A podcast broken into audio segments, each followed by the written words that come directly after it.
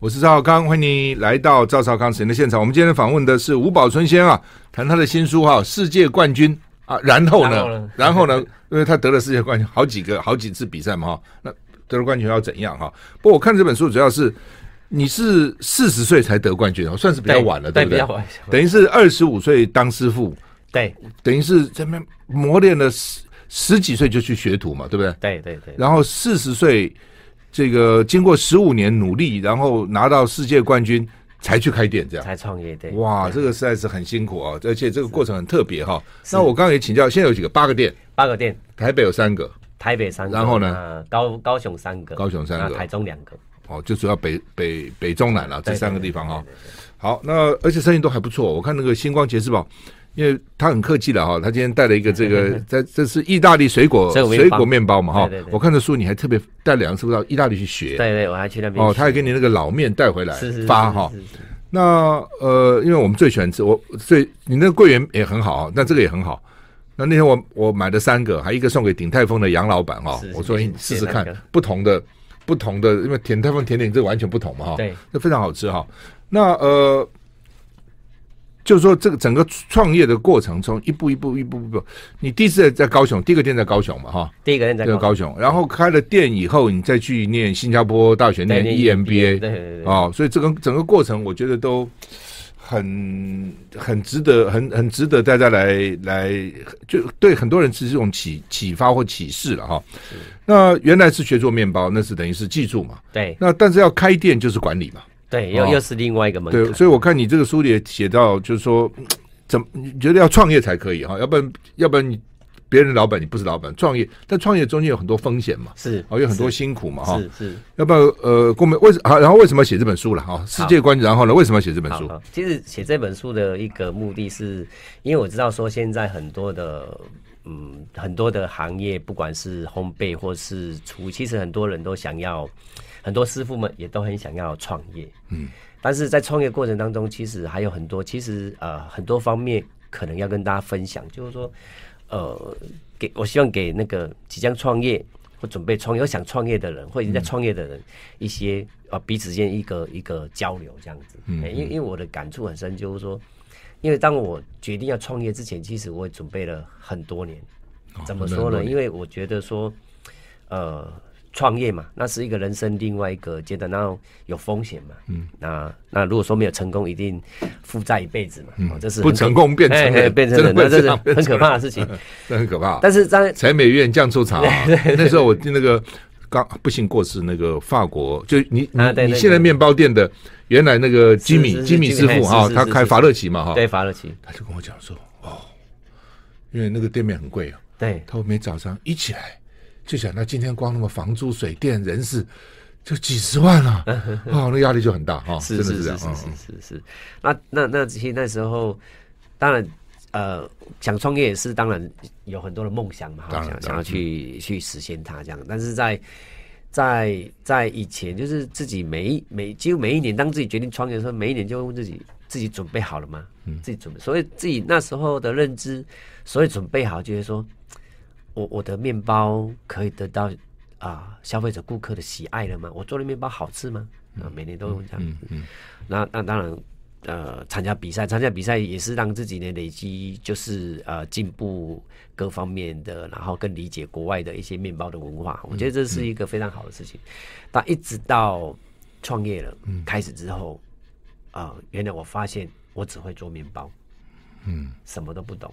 你也讲说第一个店，对哦，进去看，除了面包，其他都因为柴米油盐酱醋茶管理、行销各方面嘛，是是茶，包含财务嘛，财务那是一个是是一个我最大的一个一个一个让我呢决定的，就是呃要重新去认识他的一个一个呃很大的一个决定，嗯，因为那时候要看财务报表，对，看不懂，我觉得看不懂，这样很危险呢。对，那这家公司未来该何去何从？嗯，对，而且这么多的同仁，然后跟着我们，跟我过去当师傅不一样。嗯，对，对，对，对。不，你那个时候不错，一开店就开蛮大的。因为那时候是十二个，我好像十二个员工师傅是吧？对对对，就大概二一二十个的同仁这样子。那那但是那时候是因为，因为那样一开始的话，其实生意还不错嘛。对，然后人就比较多。那人比较多之后，就发现哦。管理。不，那时候已经有名了嘛，啊，对，那时候有有一点名，所以就是蛮重要的。大家要吃五宝村面包也蛮重要的。是是是，不过这也是对哈，就是说不要一开始开个小酒，我就累积累积累积累积，哇，然后这个蓄势待发，让 让爆发出来，也是一种方式嘛，啊。嗯，但是但是那时候一个一个呃呃，应该是说那那个那个时期是一个呃，本来从啊拿到呃冠军就很开心，但是又。应该是也这个阶段结束，然后接着又另外一个阶段的挑战。我觉得这、嗯、这这些东西呢，都是呃以前所自己呢呃没有没有去真正去经历过的事情。嗯、那那但是那时候也让我决定要去念书的一个原因呢，因为我想要啊、呃，因为心中的梦想就是啊、呃，未来希希望这个公司它是一个变成一个企业，而不是啊、嗯嗯呃、面包店，不 不止面包店这样子。是对。那你第一次开店，你最大的挑战是什么？我你是觉得除了财务以外，或者或者财务到底有什么挑战？呃，应该是说财务哈，应该是那时候呃，我会这样子的感觉，就是说，到底今天的收入啊，到底够不够？嘿，够不够开销？哎，符合成本？然后问朋友，朋友他也没办法跟你讲出所以，然后到底这个东西要怎么去计算？嗯哦，怎么去？比如说啊，每天就像呃。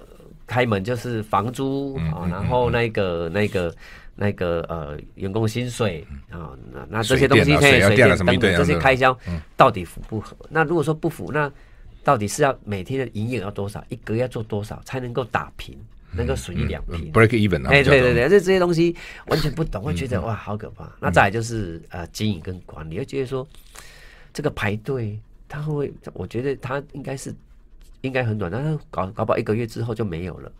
哦，搞不好三个月就怕因为蜜月期很多人要排队。对，你书也写说，那慢慢以后人没有怎么办啊？等等等，怎么怎么再吸引人不断的来？对，你也说说奇怪了，日本那些店怎么都是每天都川流不息的？是是是是是，那这些东西呢，其实都是自己要去思考的。对，那还有就是整个的发展的一个方向策略该如何去因应这些？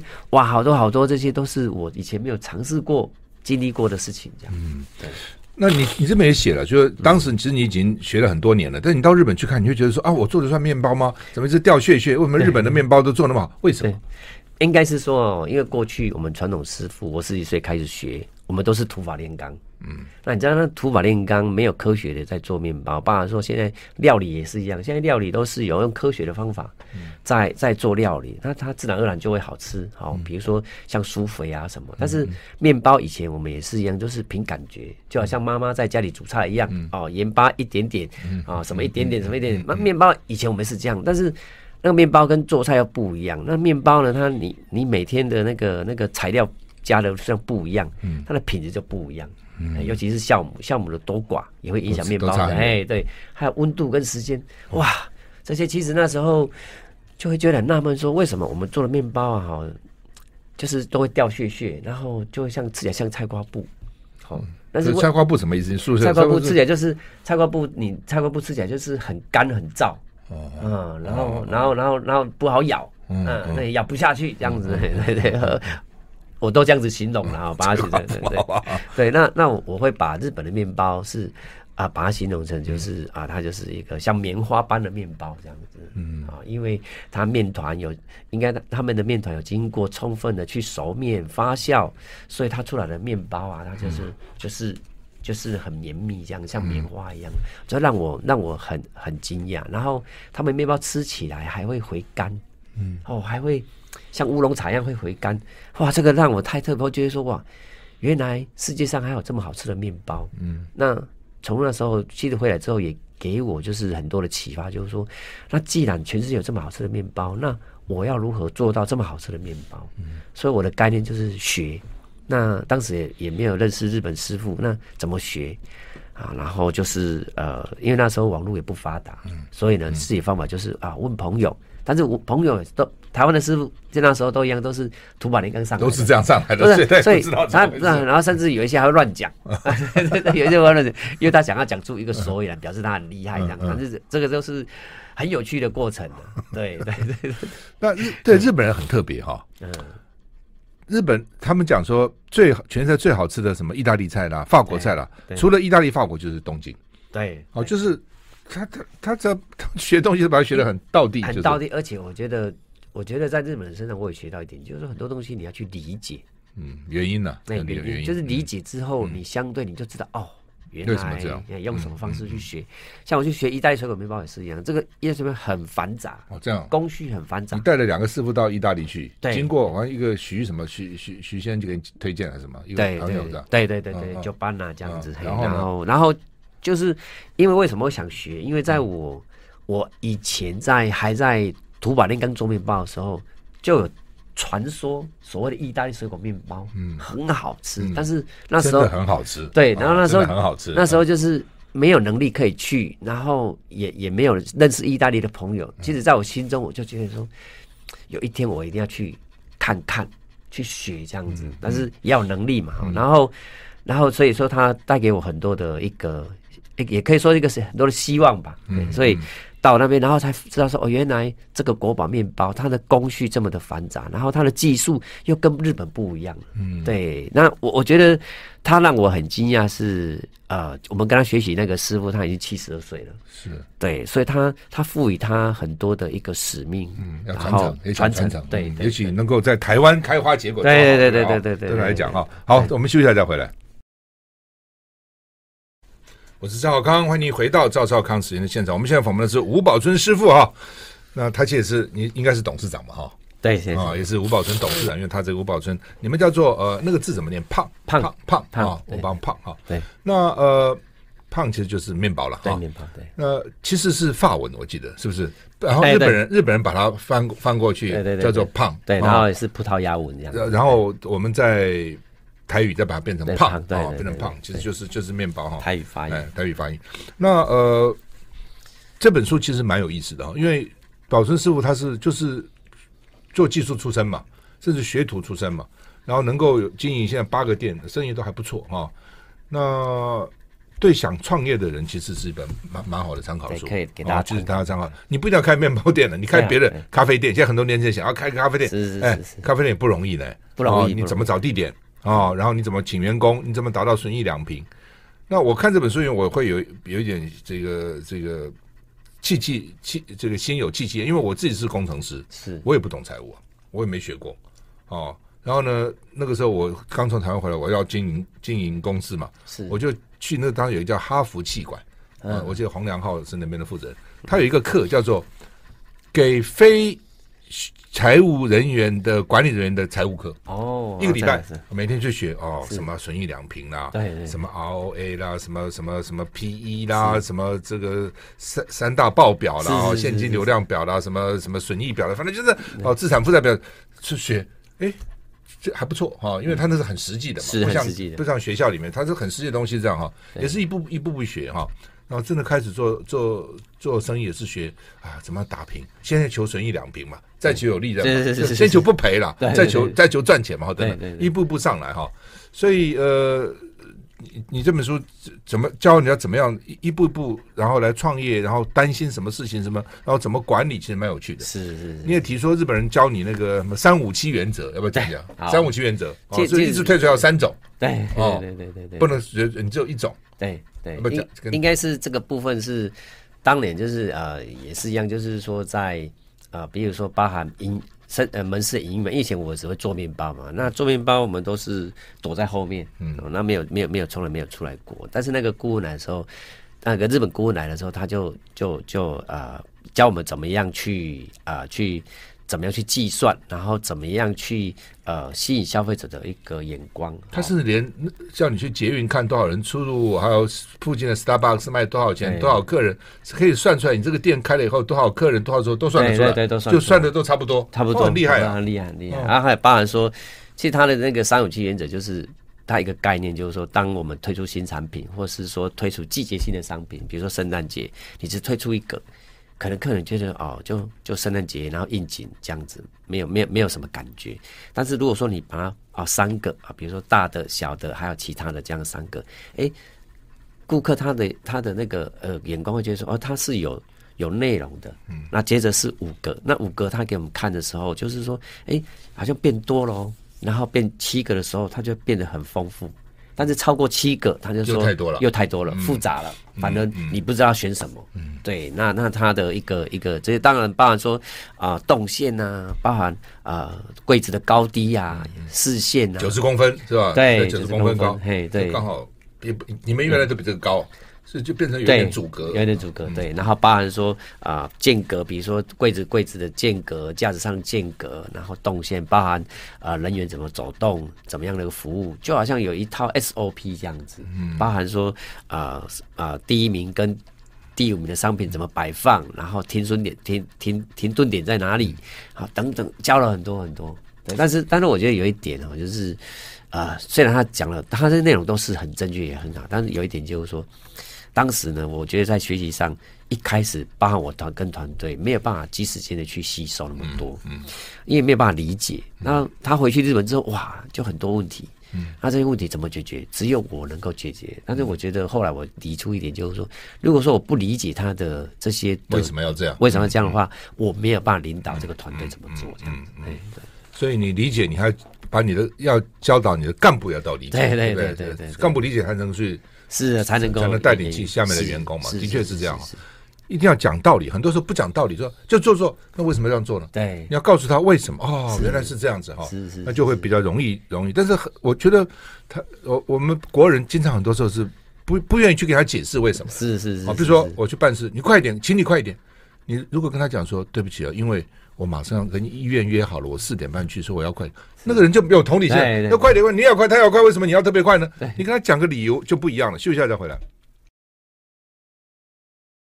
我是赵康，欢迎你回到赵少康时间现场。我们现在访问的是吴宝春师傅，谈他的新书啊，《世界冠军》啊，然后呢，啊，然后就是要做，就是其实等于他的意思，从技术要变成管理了，对对，啊，然后变成经经营啊等等啊，行销啊等等都包括在里面嘛，哈。好，那呃，就就是说刚刚讲要讲。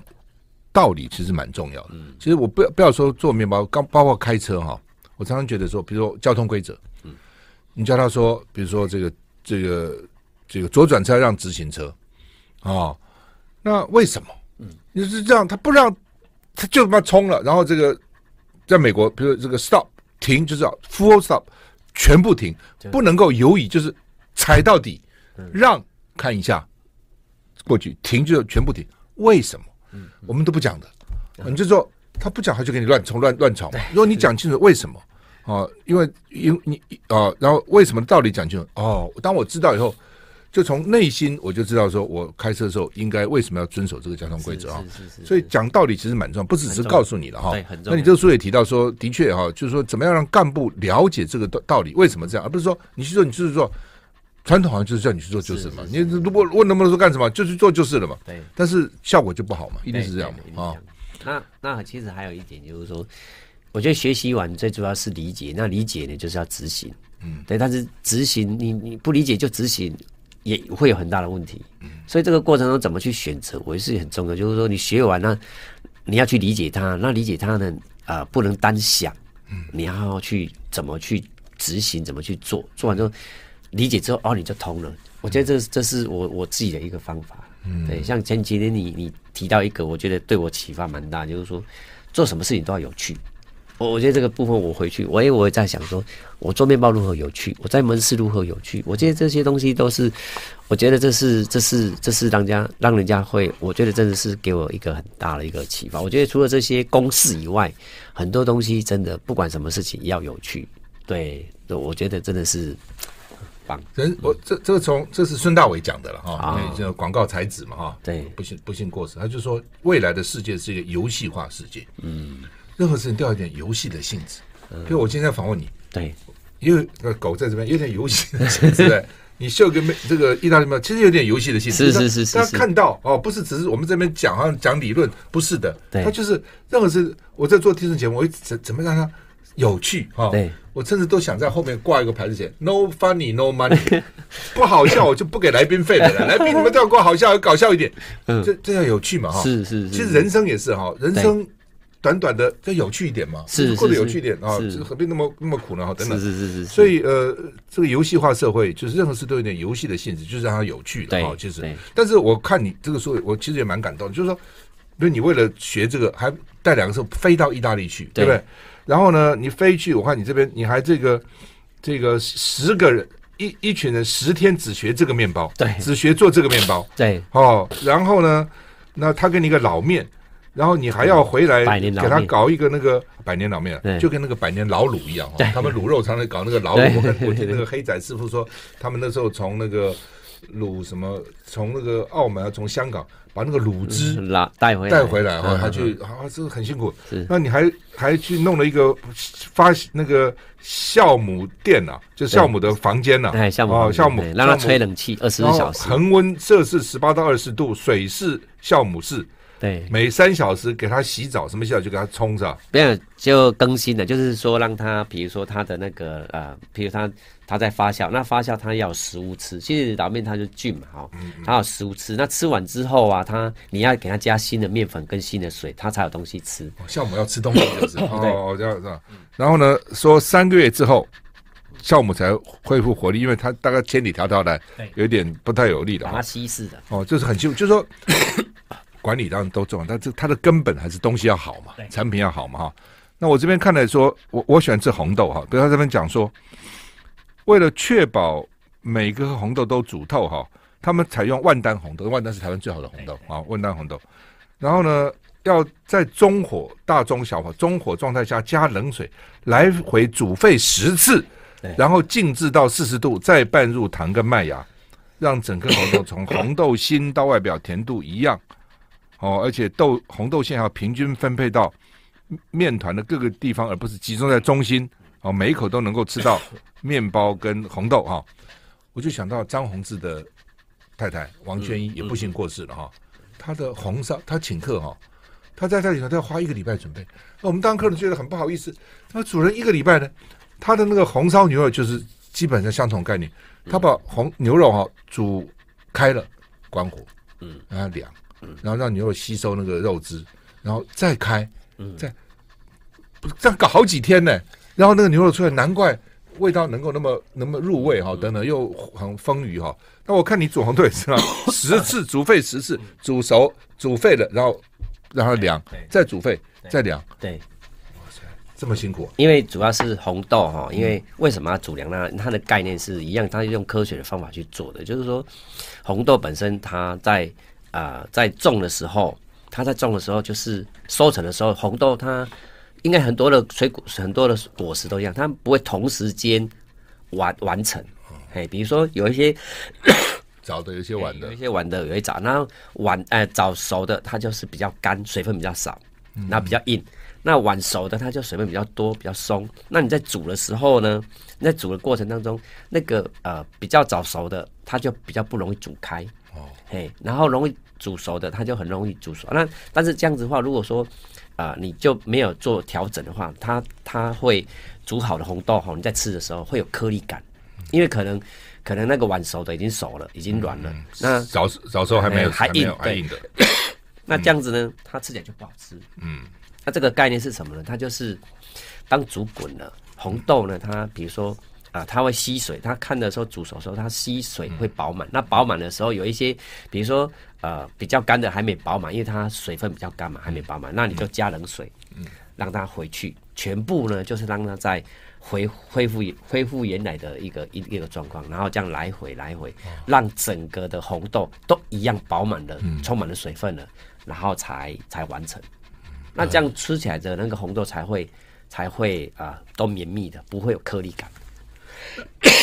一个面包店，像你那吴宝存胖店哈，那么多种面包哈，嗯，我又在想说，需要做这么多种吗？那就说，你的策略到底该怎样？因为有些一定卖的比较好嘛，有些卖没那么好。到底我要做多少？因为那每个都要花很多时间呐，都要去弄啊。你怎么来怎么来决定这种事情？嗯，应该是说在嗯面包啊、呃、在陈列的过程当中，我们一定要一样，就是要让客人觉得很丰富。然后，比如它有咸的、有甜的、有大的、有小的，有层次感。那也也也，他用你讲那句话，的确，他他的目的就是要让它有趣，嗯，哦，让它在挑起来说，哦，这里好吃，这里好吃，这里好吃的概念这样子。嗯嗯、对不起，没关系。所以就是还要丰富了哈，要丰富。但这样制作制作不会很麻烦吗？会。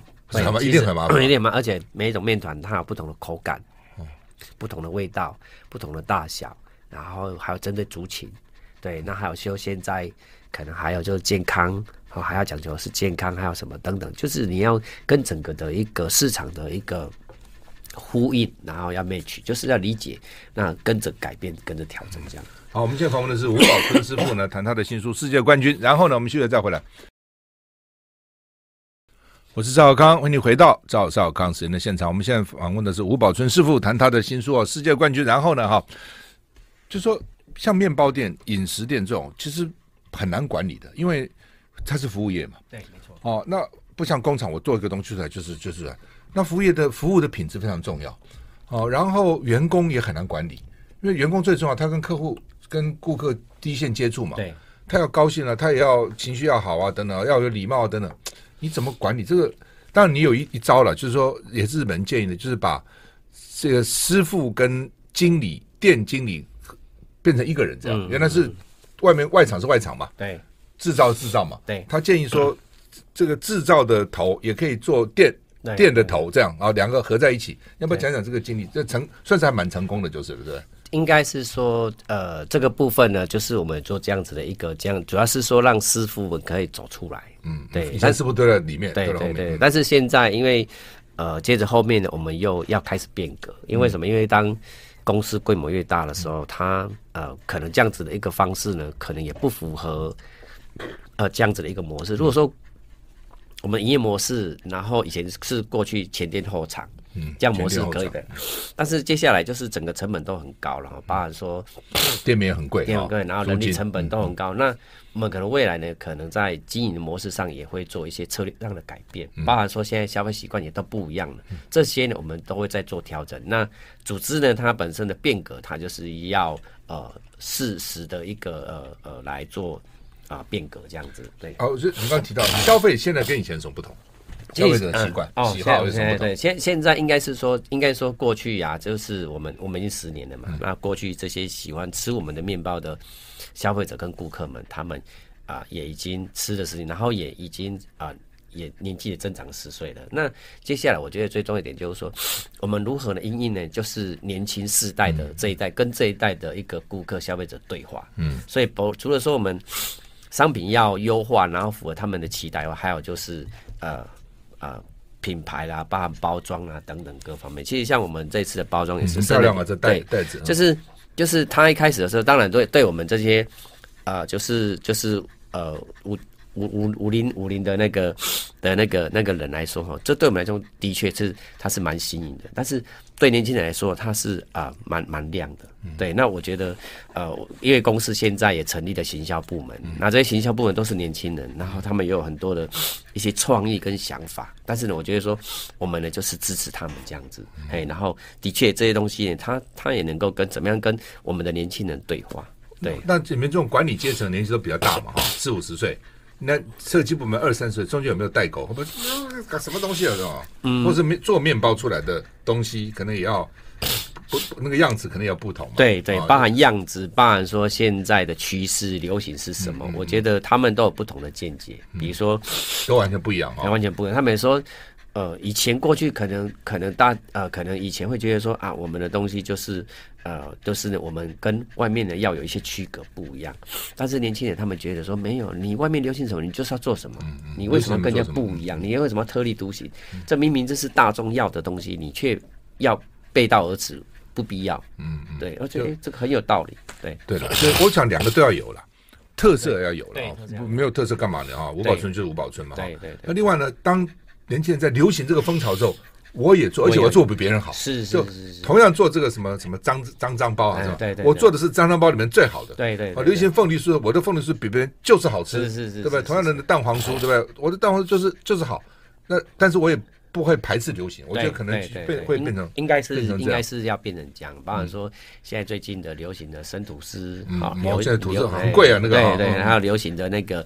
那个呃呃呃，那个肉桂布里欧，嗯，这些东西呢，我们都我们也都适时的在做调整，然后呼应整个的流行的一个时代这样、嗯。对，我也觉得对，就是流行什么我也要做什么了。对对对，但是我做的比你好，是，因为我就是我用用料，我的这个技术，我哎做出来一吃不一样，就就就好哈。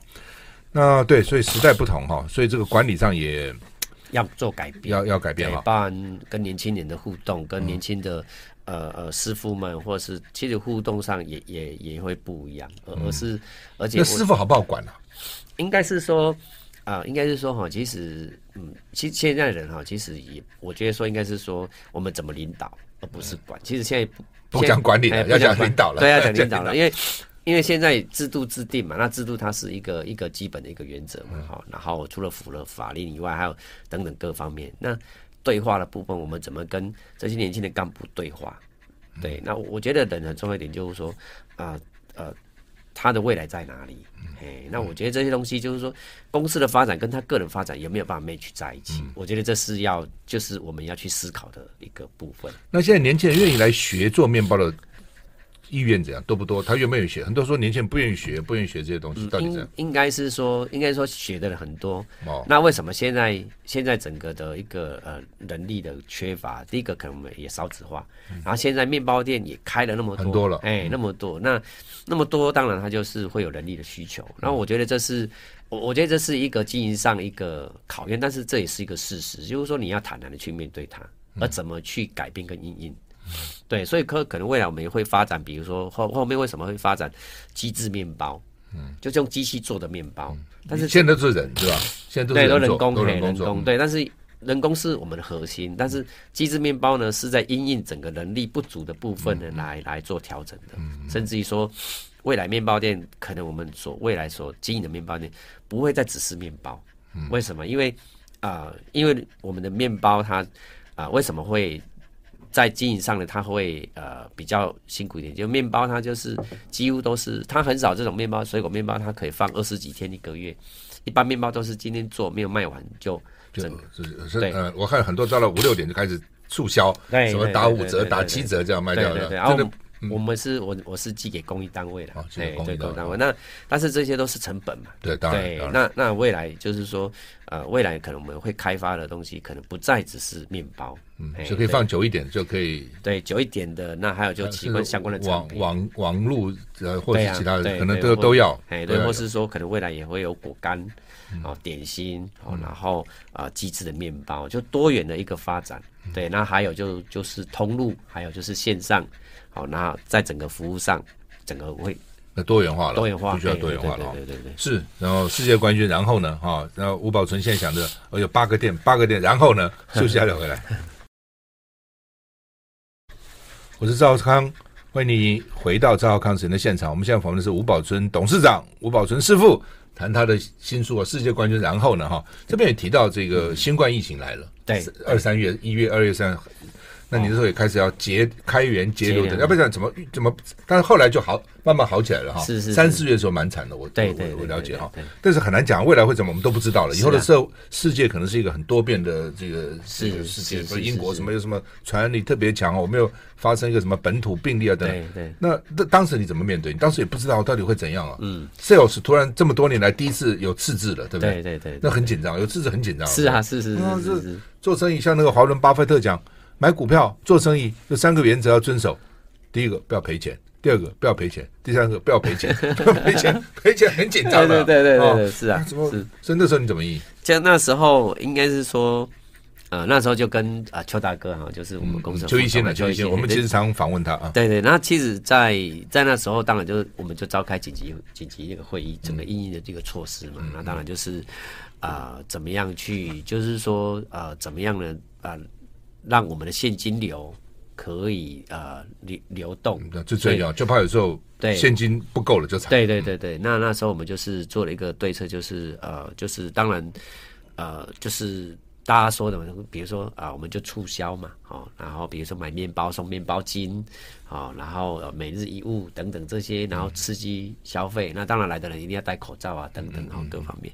那当然这样做有没有效？有，然后也觉得有效哈。然后其实邱邱大哥他也他他在在每一个阶段，其实他对我的一个帮助也都蛮大的。然后然后这些思维，那其实如果说我是个啊、呃，当然如果说我今天没有这个，这样没有一个幕僚，没有一个团队，我个人去思考，可能很难去应应。嗯，对，也是因为有这样一个幕僚，然后我们就去应对跟应对这样子。嗯、一个重点就是说，我们怎么样啊、呃，能够啊、呃、留在这个地方，而不是说啊宣布。啊，倒闭啊，或者那当然这是很简单，但是我觉得重点是不是这样子的？就是说一个企业它不是，它需要一个责任，它需要一个使命，然后怎么去撑过？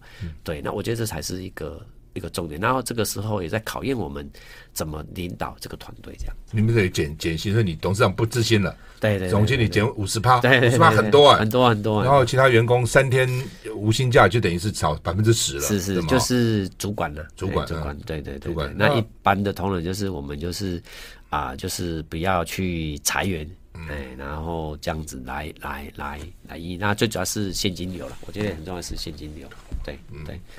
所以还是有效嘛，哈，哎，有效，嗯、对对。那当然就是呃，到了呃中秋节，可能那时候疫情比较舒缓了嘛，嗯、然后中秋节，中秋节还不错，中秋节业务还不错，对对对对对。然后就就是呃，整个呢就是在亏损那段时间有稍微打平一下，嗯、对。那我就现在就跟同仁们讲说，那我们现在要拼的是什么？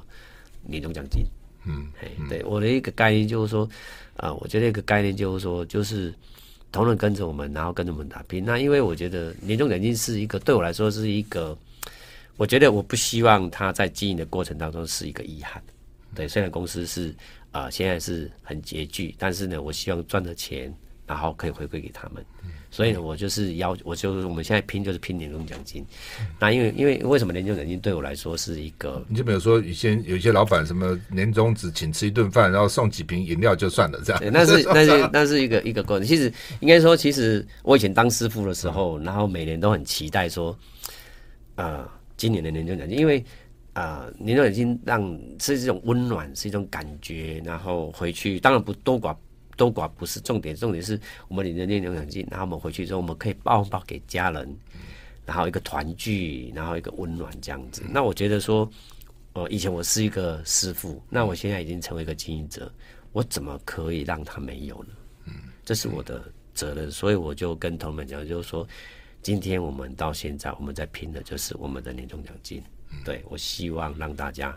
一样可以好过你这样，对，就是这几个月把业绩再拼上来，是是是是是是是。不过我看那个店面生意都还不错，对，是还不错。那因为本身本身我们在在公司规模比较大嘛，人比较多，所以当然成本就比较高。是，对对对对，这个这个压力也很大。